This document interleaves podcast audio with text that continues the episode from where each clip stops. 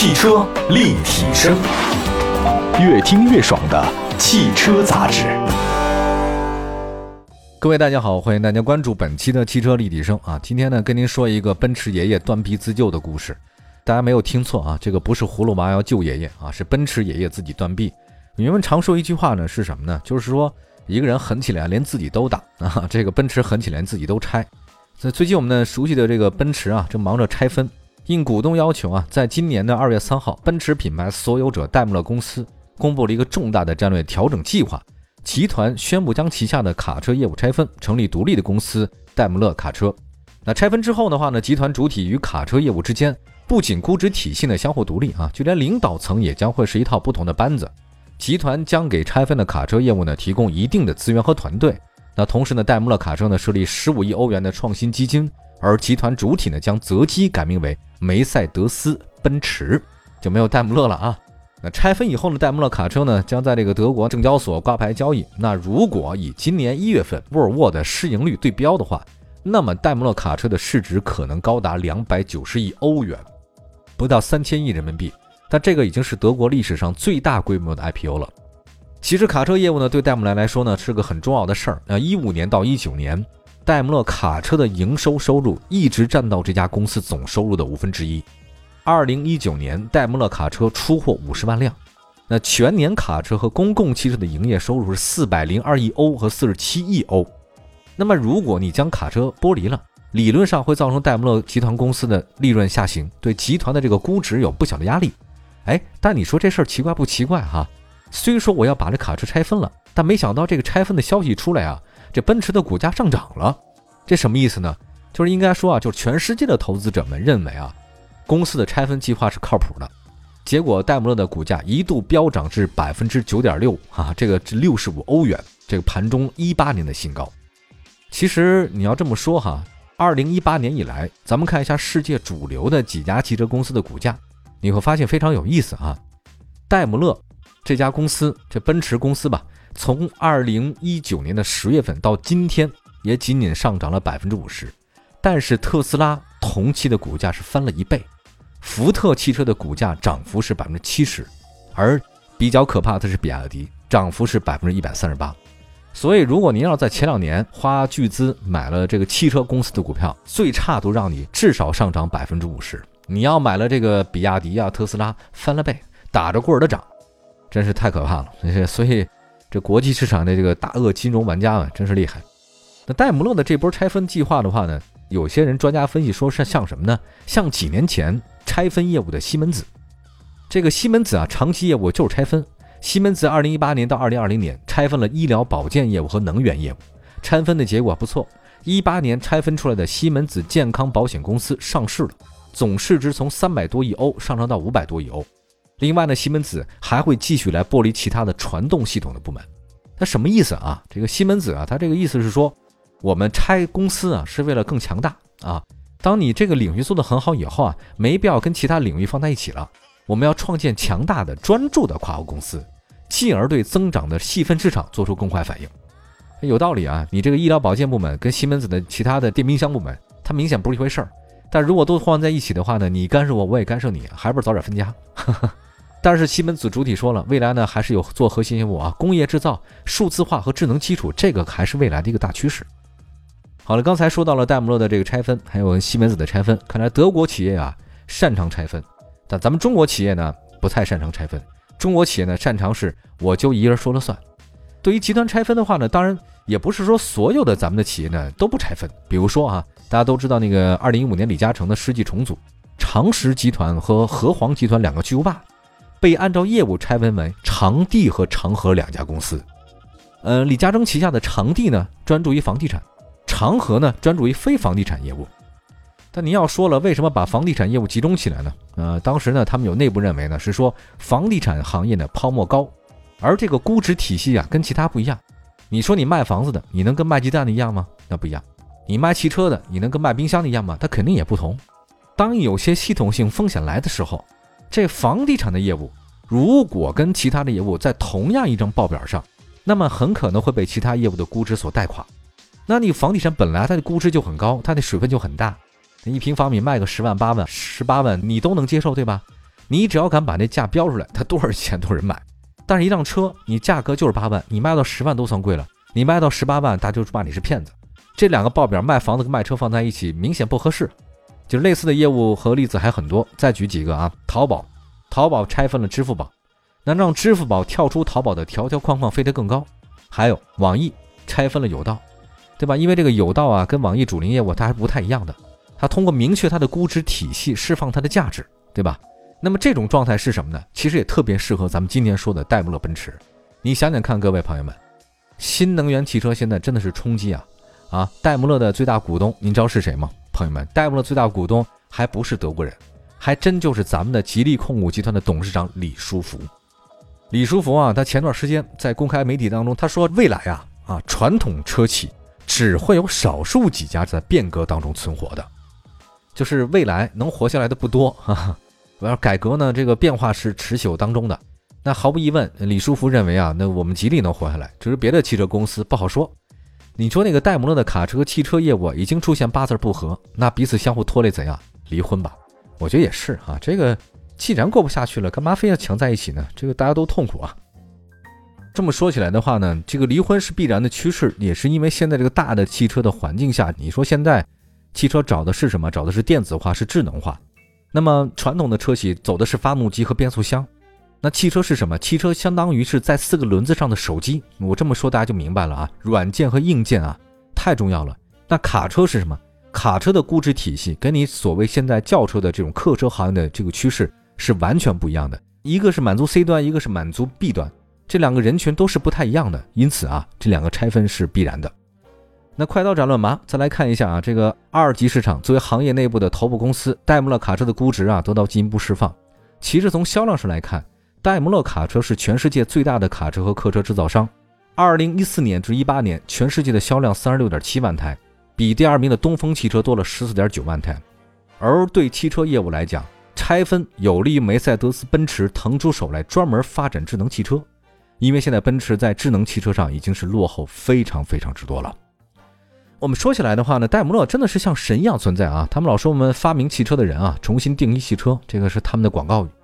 那么梅赛德斯奔驰啊，真的还是咱们中国带引号的这个土豪最喜爱的品牌之一。可惜啊，它的母公司戴姆勒集团这百年老车企啊，它的存在感在现代社会当中啊不高。这个二十年当中啊，什么发展最快？朋友们是智能汽车。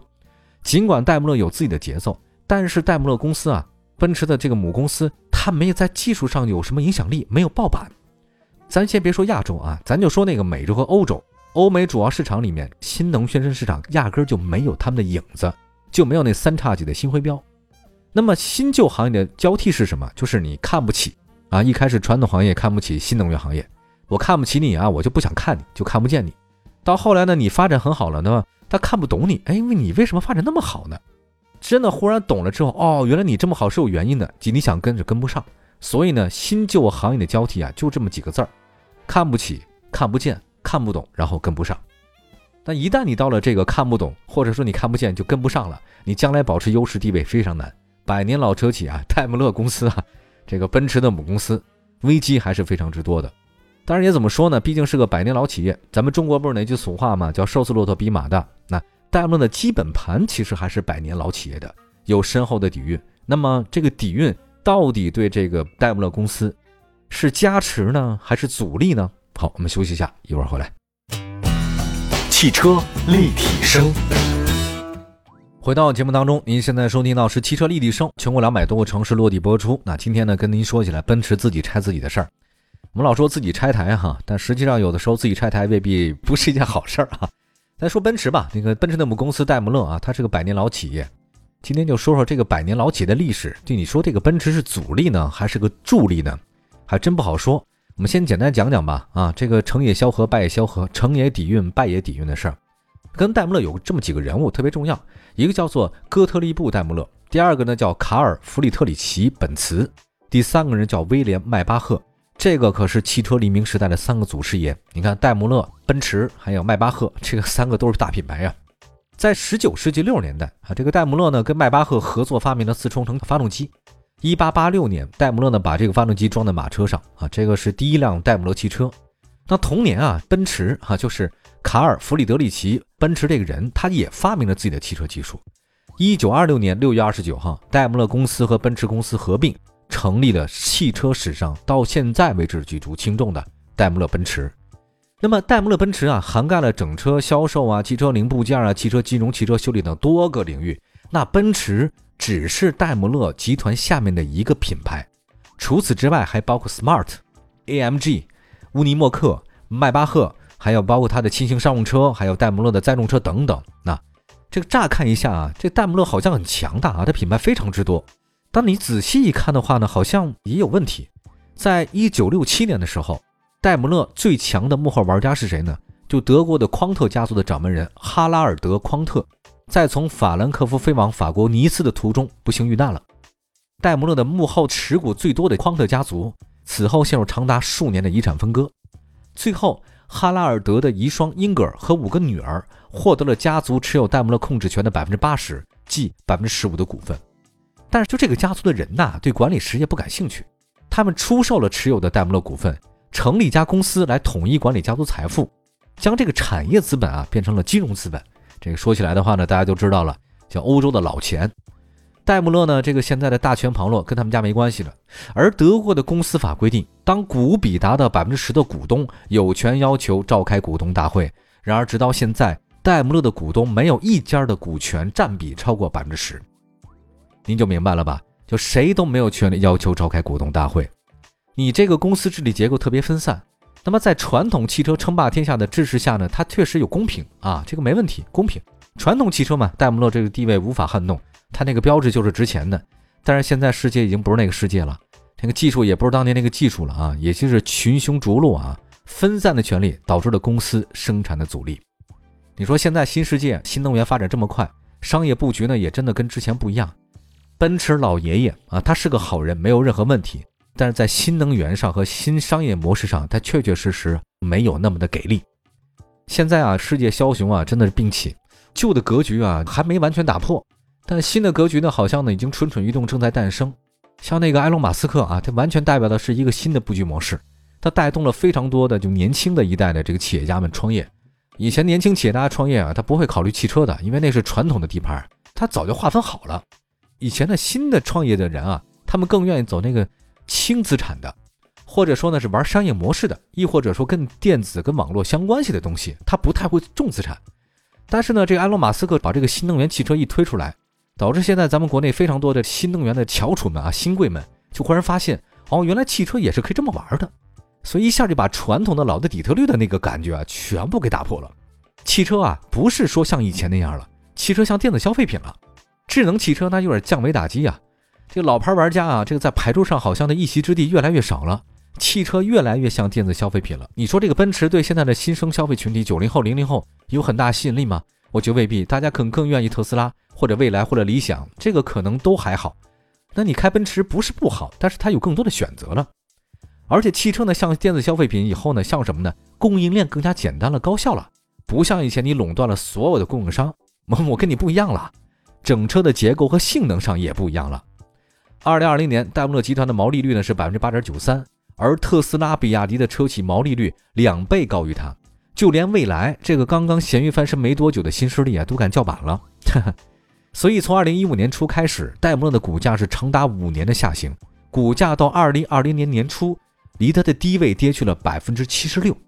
而与之相吻合的是呢，整个戴姆勒集团，二零一九年到二零二零年几乎就是亏损的边缘啊，真的快不行了都。那说到这边的话呢，忽然想到了一个大刘刘慈欣曾经写到过的那个《三体》嘛，他那个黑暗丛林法则是什么？黑暗丛林法则，各位就是商业法则，商场里面从来没有人同情弱者。那么戴姆勒呢不想坐以待毙，就只好奋起反击，自己拆分卡车就是这样的，把那些卡车的传统业务先剥离了，我先来搞客车，一心一意的想把这事搞定。而且戴姆勒据说呢，到二零二二年底要砍掉十四亿欧元的人力成本，裁员嘛，全球可能会裁员大概两万到三万多人。整个你在奔驰公司工作是有问题的。除了人力成本，戴姆勒呢出售法国工厂，位于巴西、南非、墨西哥的工厂都关。位于德国的发动机和变速箱的工厂的产能不断的降低，因为未来不让你卖燃油车了。忽然要想到刚才我说那个看不起你啊，然后是看不见你，然后最后是看不懂你和跟不上你。世界的发展真的这个步伐是难以抵挡的，车轮不断的滚滚向前。你要不想被车轮碾灭，或者说是被淘汰，只有不断的更新。所以现在尘归尘，土归土啊！戴姆勒集团也发现这事儿了，以后卡车归卡车，汽车归汽车，彼此呢再不拖累了。既然两个人估值不一样，就没必要再过下去。我觉得戴姆勒集团如果还真能放下他的身段，未来还真的是非常棒的。毕竟还是百年老企业，三叉戟对你没有吸引力吗？至少对我还是有的。好，感谢大家收听本期的汽车立体声，我们下次节目再见，拜拜。